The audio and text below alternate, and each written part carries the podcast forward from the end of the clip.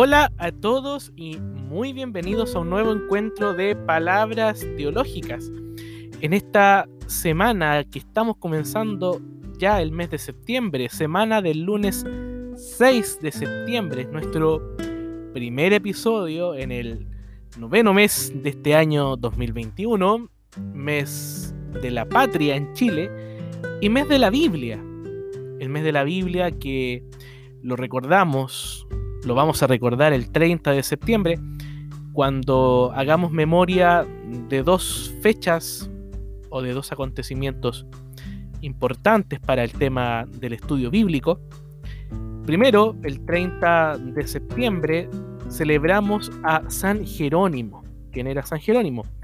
Fue un hombre que vivió en Belén, hacia y por allá en el siglo IV después de Cristo, y que tuvo como función principal la traducción de los textos bíblicos al latín vulgar.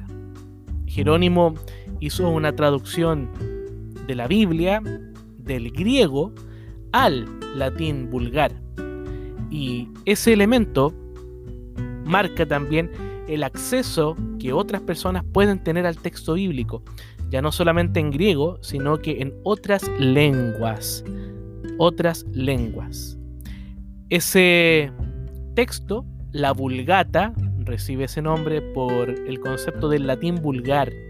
Esta traducción fue durante siglos el texto bíblico oficial de la Iglesia Católica Romana, del mundo católico latino. Y ese día, en nuestro santoral, aparece Jerónimo. Gracias a este hombre, por lo tanto, comienzan estos procesos de traducción al latín. Y junto con ello, el día 30 de septiembre, y por eso celebramos el mes de la Biblia, por esta doble importante fecha, recordamos cómo en 1569 se publica la primera Biblia completa en español, la conocida Biblia del oso, por la ilustración de su portada, que aparece un oso intentando extraer miel de un panal. Por allá en 1602, Cipriano de Valera revisó la traducción de Casiodoro de Reina y esta Biblia, que será asumida por las iglesias evangélicas de habla hispana, se conocerá también como la Biblia Reina Valera, gracias a estos dos hombres, Cipriano de Valera y Casiodoro de Reina, quienes terminaron de traducir, de revisar la Biblia por allá en septiembre de 1569 y luego de un largo proceso ya en 1602 fue la última revisión del texto bíblico. Así que, queridos amigos y amigas de palabras teológicas, los podcasts, los encuentros de reflexión para este mes estarán dedicados al tema bíblico, a conocer más la Biblia, a profundizar en la palabra de Dios, en preguntarnos qué quiere Dios a través de su palabra, ese carácter de interpelación, de diálogo a través de la lectura, a través de los textos que son la experiencia que el pueblo de Dios realiza con su Dios y que se colocan por escrito. Así que comenzamos ya a celebrar el mes de la Biblia en palabras teológicas. Soy Juan Pablo Espinosa Arce y para mí es un gusto darte la bienvenida y desde ya desearte un bendecido mes de septiembre, mes de la Biblia, mes de la patria en mi país, en Chile, y mes en el cual durante estos podcasts del día lunes, en palabras teológicas, profundizaremos más en torno al texto sagrado. Palabras teológicas que como siempre te invito puedes escuchar en todos sus capítulos buscando en Spotify palabras teológicas. Y ahí podrás escuchar los podcasts que ya he compartido y también puedes suscribirte para que Spotify te pueda avisar cuando hay episodios nuevos. Siempre son los lunes y comenzamos este primer lunes de septiembre ya con el mes de la Biblia. Y sobre mi, mesa de trabajo hay textos, hay libros que como ustedes saben siempre voy compartiendo para profundizar, para proponer bibliografía, para proponer acercamientos y, como les contaba también, en este mes de septiembre van a ser títulos relativos al conocimiento bíblico, al mundo bíblico. Entonces, desde esa perspectiva también les invito a que puedan ir anotando, ir buscando y con la posibilidad quizás de adquirir, evidentemente si los recursos así lo acompañan, algunos de los títulos u otros títulos que puedan ir surgiendo. Y obviamente tener una Biblia en la casa es importante, conocer la palabra de Dios, adentrarnos en su profundidad y recuperar también aquello que la palabra de Dios nos va regalando. La palabra de Dios tiene un poder, una eficacia. Dios nos habla a través del texto bíblico. El primer texto que tengo en mi mesa de trabajo se titula El nacimiento del Nuevo Testamento de Charles Francis Moule.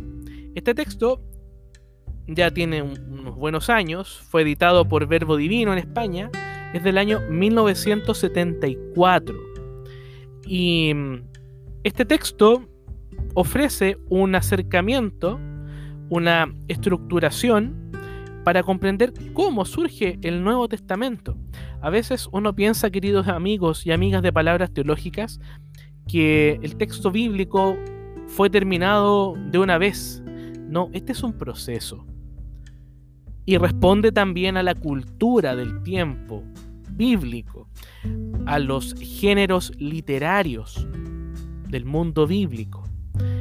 Y lo bueno de este texto es que pedagógicamente va expresando este nacimiento de los textos del Antiguo Testamento. Si nosotros miramos, por ejemplo, el índice, vemos la iglesia en el culto, etapas de una toma de conciencia, el uso de las escrituras judías, el reino de Cristo, la iglesia atacada, variedad y uniformidad en la iglesia.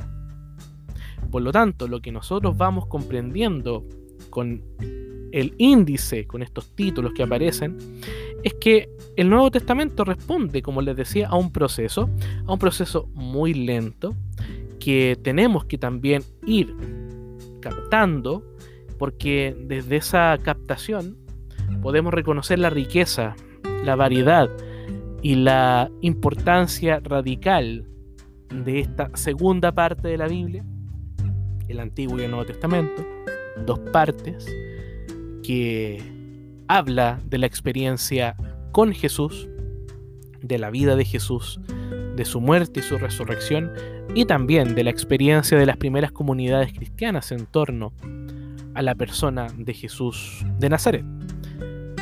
Así que tenemos un primer texto, un texto más académico, el nacimiento de el antiguo, perdón, del Nuevo Testamento.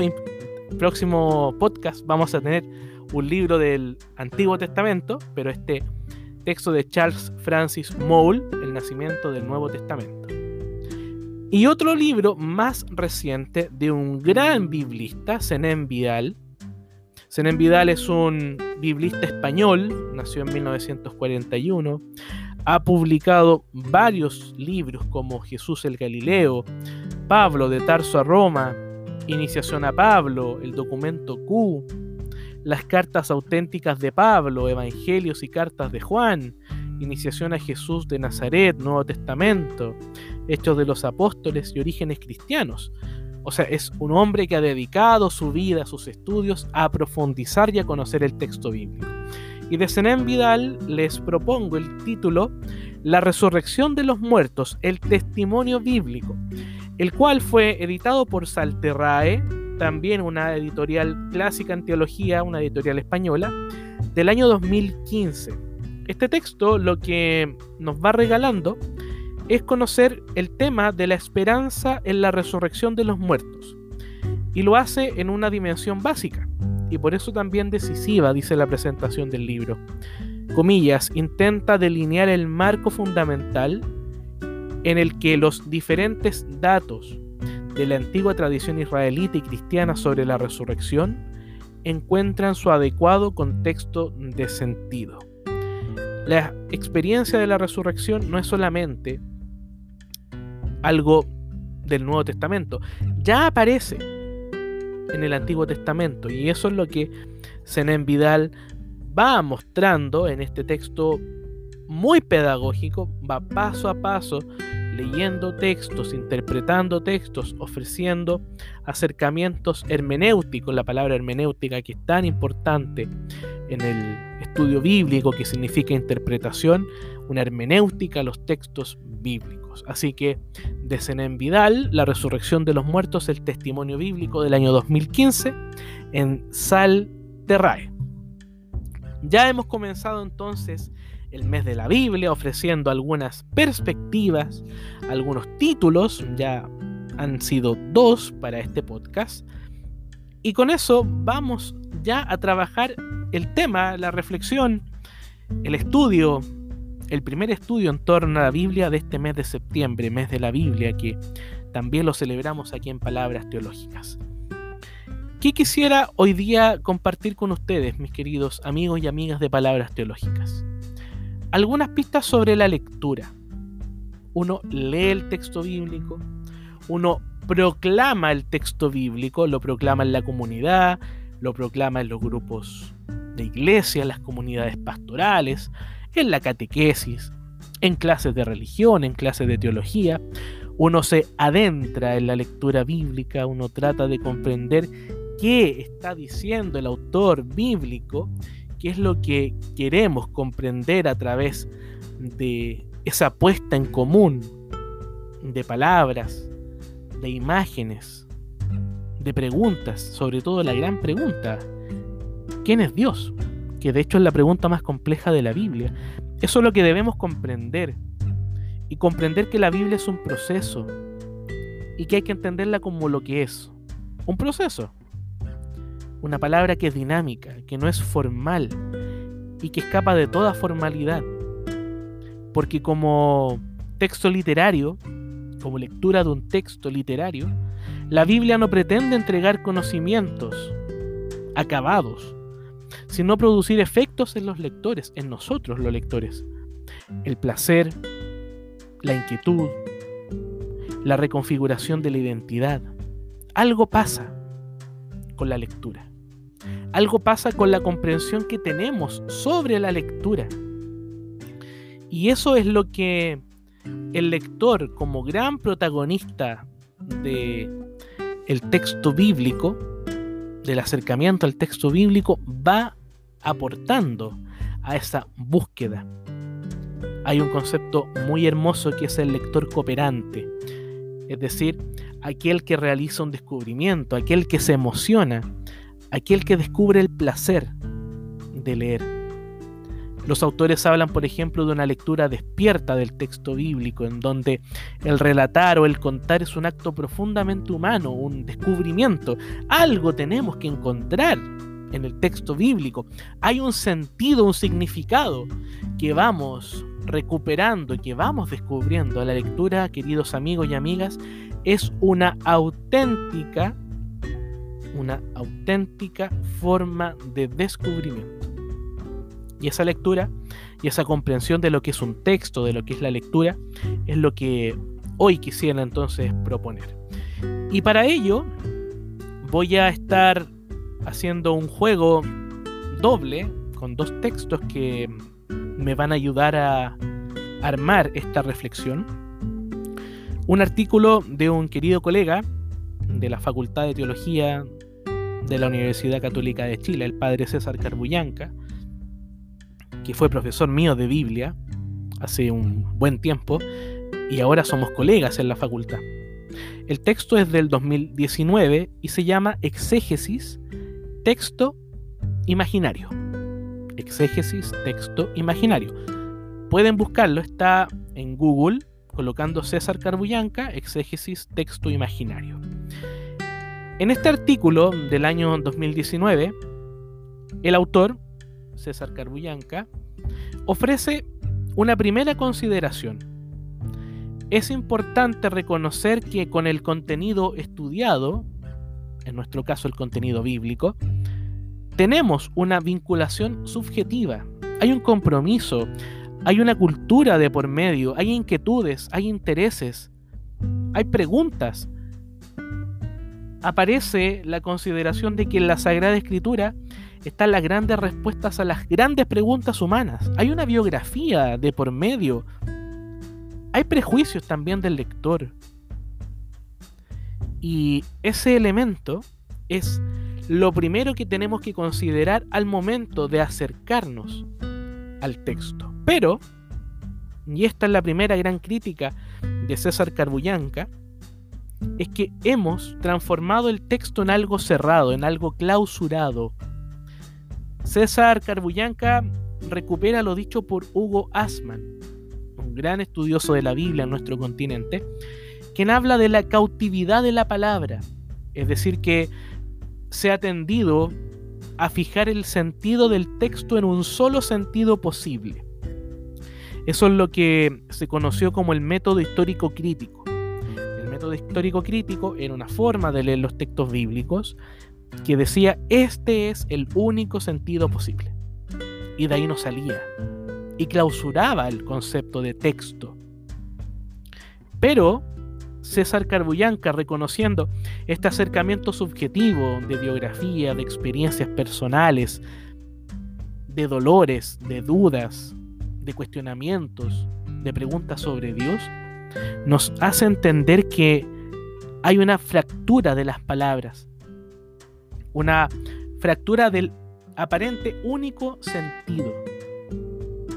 Es necesario, por lo tanto, abrirse paso a un pluralismo de acercamientos a la lectura de la Biblia, a lo que la autora Graciela Montes, de quien ya he hablado en palabras teológicas y que me va a servir para trabajar en la segunda parte después de la canción, este tema de la lectura, habla y define como el territorio poético, el territorio de lo nuevo, el territorio del imaginario, de la ruptura.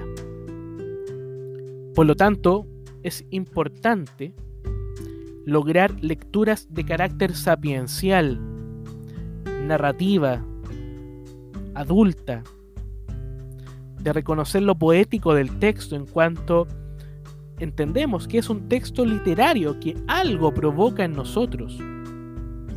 Y por eso César Carbullanca valora mucho que hayan tantos nuevos acercamientos al texto bíblico Así habla de la lectura desde el psicoanálisis, la lectura desde la víctima, desde las mujeres, desde las culturas afro, desde los nuevos relatos indígenas. Aparece por lo tanto un claro nuevo escenario politextual, una pérdida de la monosemia, es decir, de un único y encerrado sentido. Qué maravilloso, queridos amigos y amigas, es lograr esta situación politextual.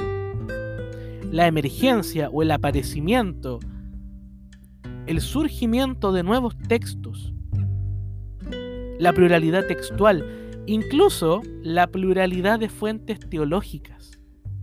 Por lo tanto, aparece un nuevo sentido de lo que es un texto.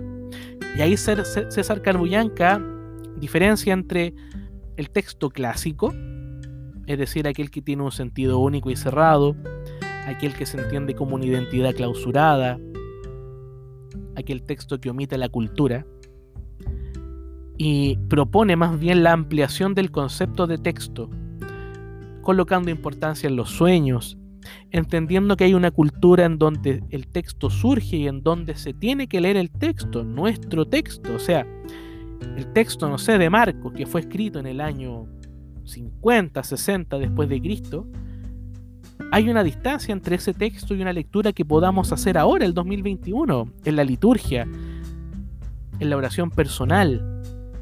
Pero pareciera ser que el texto va ganando, algo pasa con el texto que se va enriqueciendo y que se enriquece evidentemente nuestro acercamiento, nuestra comprensión, nuestra interpretación de lo que el texto dice. Por lo tanto, aparece nuevamente esta fractura del lenguaje, de entender que no podemos cerrar el texto a un único sentido, sino que tenemos que abrir el abanico, captar lo que estaba oculto, pero que va apareciendo gracias a qué cosa? Al proceso de lectura. Por lo tanto, hemos de pasar de una interpretación del texto en sí, un texto cerrado o clásico, a un texto para nosotros, así lo llama César Carbullanca. Un texto para nosotros. ¿Qué nos dice, ¿Qué nos dice el texto a nosotros hoy? ¿Cuál es el mensaje de Marcos, de Mateo, de Lucas, de Juan, de las cartas de Pablo, de los libros proféticos, de los libros de la sabiduría, de los salmos, del Génesis para nosotros hoy en día? Tenemos que ampliar, por lo tanto, continuamente el texto reconocer sus silencios, no solo los, los silencios del texto, sino también nuestros propios silencios, esos silencios con nosotros mismos, ese silencio entre nosotros, ese silencio con el texto, donde aparecen experiencias personales, donde aparece lo comunitario. ¿Qué tiene que ver en definitiva nuestra vida con la palabra de Dios? ¿Qué tiene que ver reconocer esta otra forma de leer un texto abierto, polisemántico, dinámico con nuestra vida? Pareciera ser que estamos en presencia de un palincesto. ¿Qué es un palincesto? Es un manuscrito en el que se ha borrado, mediante raspado u otro procedimiento, el texto primitivo para volver a escribir un nuevo texto. Es una imagen muy sugerente, es una metáfora muy sugerente. Tenemos que descubrir lo que el texto oculta. Porque como el texto lo hemos ido llenando de interpretaciones, tenemos que volver a enfrentarnos una y otra vez con esa pluralidad de universos lingüísticos, interpretativos, hermenéuticos para poder captar qué es, en definitiva, lo que Dios nos va diciendo a través del texto bíblico. Y este palincesto también se canta. Con este palincesto nos vamos a nuestra pausa musical. Los dejo con Inti Gimani en una composición maravillosa de Patricio Mans que se llama Palincesto.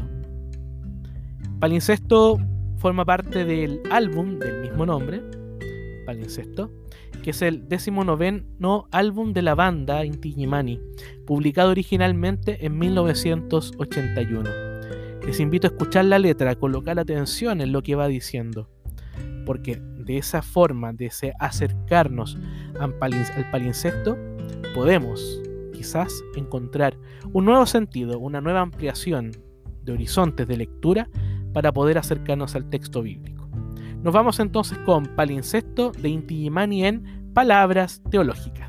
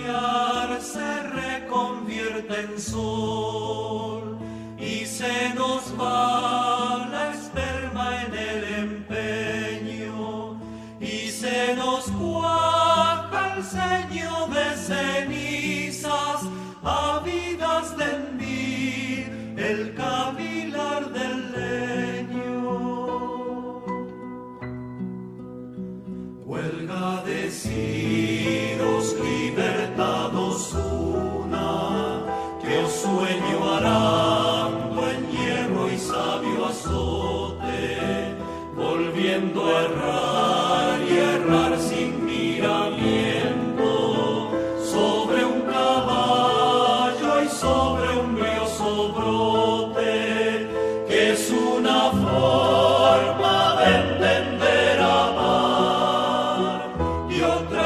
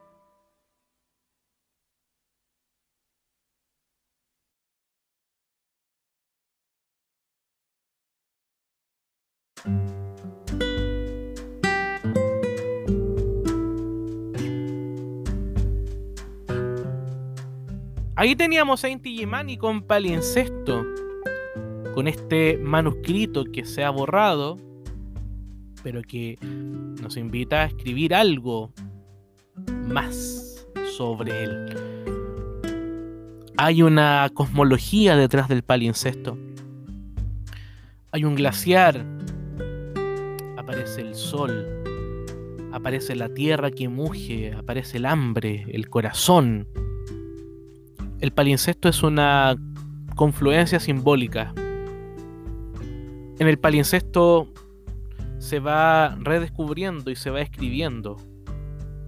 No es una estructura monológica, que era una de las cosas que habíamos recuperado en la primera parte de este primer podcast dedicado al mes de la Biblia. Estamos celebrando el mes de la Biblia, queridos amigos y amigas de palabras teológicas.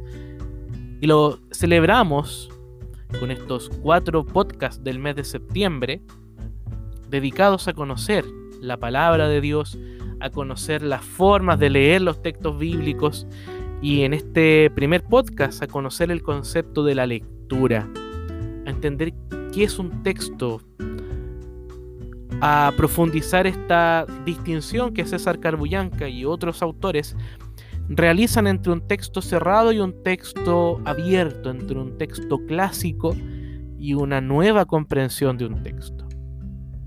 Y un texto se lee. Por lo tanto, me parece sugerente, me parece importante ofrecer algunas pistas sobre la lectura. Y para eso voy a recuperar algunas perspectivas que Graciela Montes, esta traductora maravillosa, narradora, ensayista argentina, Graciela Montes nos regala en un libro precioso, altamente recomendado, no solamente para el mes de la Biblia, sino para la vida en general, La frontera indómita en torno a la construcción y defensa del espacio poético, editado por Fondo de Cultura Económica, en una colección maravillosa que se llama Espacios para la Lectura. Graciela Montes, ¿cómo define la lectura? Me permito compartir con ustedes la cita. Leer es, en un sentido amplio, develar un secreto. El secreto puede estar cifrado en imágenes, en palabras, en trozos privilegiados de ese continuum que llamamos realidad. Se lee cuando se develan los signos, los símbolos, los indicios, cuando se alcanza el sentido que no está hecho solo de la suma de los significados de los signos, sino que los engloba y los trasciende. Hasta ahí la primera parte de la cita. Me encanta esta consideración que hace Graciela Montes de la lectura como una revelación, como la lectura en cuanto búsqueda de un sentido, de la lectura en cuanto reconocimiento de los signos que están presentes en el soporte en el que están los signos. Ahora, ese soporte es el papel, evidentemente un texto, pero también es la realidad. El mundo es un texto. La cultura es un texto. ¿Y por qué es un texto? Porque se pueden interpretar, se pueden leer. Uno puede descubrir esos signos ocultos que tienen y poder darles un significado. Poder revelarlos, como el palincesto. Buscar, buscar, buscar un poco más allá. La realidad, dice Graciela Montes, es un texto. Y lo interesante es que cuando lo vamos leyendo, tiene la capacidad de trascender, los engloba y los trasciende, dice Graciela Montes. Es decir, no se queda aprisionado, la palabra escapa del libro, la palabra escapa de la realidad, aparece una mayor profundidad en torno a la lectura. El texto nuevo, el texto vinculado con el psicoanálisis, como dice otro autor llamado Eugen Driwerman. Eugen Driwerman es un psicoanalista y un teólogo, un biblista alemán que tiene un libro maravilloso que se llama La fuerza liberadora de la palabra. Altamente recomendado también para el mes de la Biblia. Y Eugen Driwerman recuerda que la Biblia no es un libro de historia, sino que cuenta experiencias de fe. Experiencias de fe que buscan ser válidas para todos los tiempos, pero que tenemos por lo tanto que hacer este ejercicio de Graciela Montes, de captar el símbolo, captar el signo, el indicio, y poder entender qué está detrás. Segunda parte de la definición de lectura. El que lee llega al secreto cuando el texto le dice por lo tanto, lo que está presente en esa primera parte de la segunda parte, digamos, de la definición, es que el texto habla, aparece la magia de la lectura, aparece la posibilidad de dar vida a la lectura. Y el texto si le dice, si habla, entonces modifica al lector, claro. Y vaya que el texto bíblico modifica a los lectores, porque Dios mismo habla a través de los géneros literarios, de las voces poéticas, de las voces literarias, de los autores y autoras de la palabra de Dios. Continúa Graciela Montes. El lector entra en relación con el texto. Es él el que le hace decir al texto. Es decir, cuando leemos, el texto cobra vida. Y el texto le dice a él, lector y texto se construyen uno al otro, termina la definición de Graciela Montes. Qué maravilloso. Aparece el juego de la lectura, aparece la profundidad de nuestro texto, de nuestra comprensión más profunda. Somos lectores cooperantes, queridos y queridas, amigos y amigas de palabras teológicas. Nos compenetramos, confabulamos, coinspiramos con el texto, conspiramos con el texto le damos vida al texto. El texto bíblico no es una unidad muerta.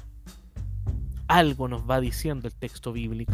Por lo tanto, Graciela Monte, y a partir de esta hermosa definición que nos regala en este libro La frontera indómita, reconoce tres momentos del texto. Primero el texto ahí. Te entregan un texto bíblico, léelo. Aparece y comparece, digamos, se enfrenta al texto, al lector, y aparece lo que ella llama un primer desciframiento, una primera lectura. Avanzamos, esto es una dinámica, es un proceso, a un segundo momento que se llama texto descifrado, lo que dice. Que yo voy captando, por ejemplo, la idea principal del texto, quiénes son los personajes, cuáles son las acciones, qué es lo que dice cada uno, en qué momento ocurre, qué es lo que se quiere relatar para llegar a un momento maravilloso que Graciela Montes lo llama el texto leído, el texto que nos dice, donde aparece el diálogo con el lector y en donde el lector termina transformado. Por eso Graciela Montes dice que leer es un riesgo y un esfuerzo. Tenemos que llegar a convertirnos en lector, es decir, en aquel, en aquella que son capaces de dejar que el texto dialogue con el lector, que ambos se compenetren, Por lo tanto, entender nuevamente que el texto no es una unidad muerta, que el texto bíblico no es una unidad muerta, sino que está vivo, porque el texto se lee en el mismo espíritu con el que fue escrito, que es el espíritu de Dios. Texto bíblico nos encontramos con este Dios manifestado a través de historias, de experiencias del pueblo de Israel y de la iglesia que tuvieron con Dios y con su enviado Jesucristo. Por lo tanto, al texto hay que entrar por diversas puertas. Y por diversas puertas vamos buscando ese tesoro que esconde el texto bíblico, tratando de descifrar un mar de signos, este palincesto que se nos presenta. Por lo tanto, es necesario comprender una y otra vez ese carácter lúdico del proceso de lectura. De entender que la lectura es una, una actividad aventurera. Hay un riesgo que está presente en el momento de lectura, porque aparece también la importancia de generar hipótesis. ¿Qué significa generar hipótesis de lectura? Tratar de captar qué está diciendo el texto bíblico. Y desde esa perspectiva, vamos logrando, por lo tanto, una apropiación de lo que el texto nos va regalando. Desde esa perspectiva, encontramos también tipos de lectura, una lectura placentera, una lectura sobresaltada que también la denomina Graciela Montes, donde el lector queda conmocionado y queda conmocionado también para encontrarse, en el caso del texto bíblico, con el Dios que está presente en el texto bíblico. Y desde esa perspectiva uno va accediendo a este proceso de ser lector o al proceso de ser lectora.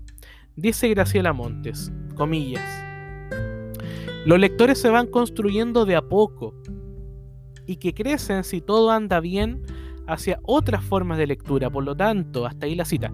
Por lo tanto, tenemos que lograr ir ampliando nuestra lectura no quedarnos, no contentarnos, va a decir en otro momento eh, Graciela Montes, no contentarnos con una única forma de lectura, sino que ir tratando de desentrañar otros acercamientos con la cultura de nuestro tiempo, con nuestras inquietudes, con nuestras dudas de fe, nuestra vida, la vida puesta al servicio de la lectura. Qué maravilloso es eso.